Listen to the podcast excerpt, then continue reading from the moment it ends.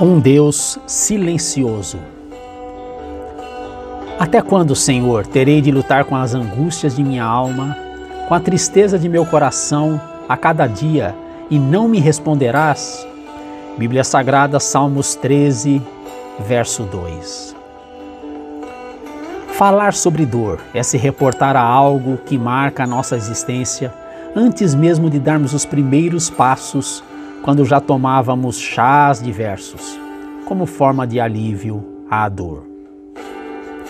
Durante a Segunda Grande Guerra Mundial, uma adolescente judia num gueto de Varsóvia, na Polônia, conseguiu escapar do cerco inimigo e esconder-se numa caverna onde foi encontrada morta.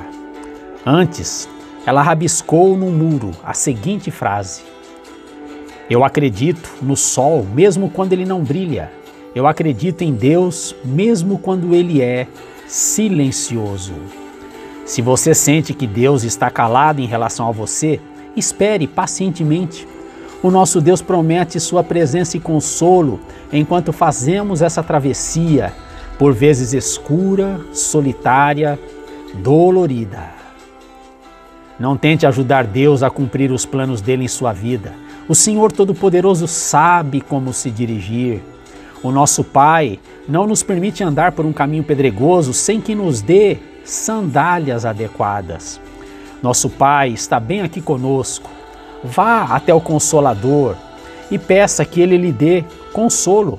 Vá ao seu Deus que conforta os abatidos. Como bem escreveu Max Lucado, a mão que criou e sustenta o universo recebeu o prego de um soldado.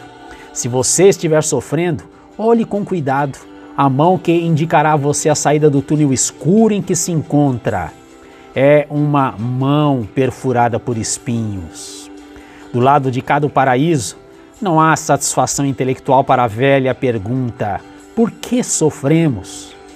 Porém, embora eu não tenha encontrado satisfação intelectual, encontrei paz. A resposta não é uma explicação, mas uma pessoa, Jesus Cristo.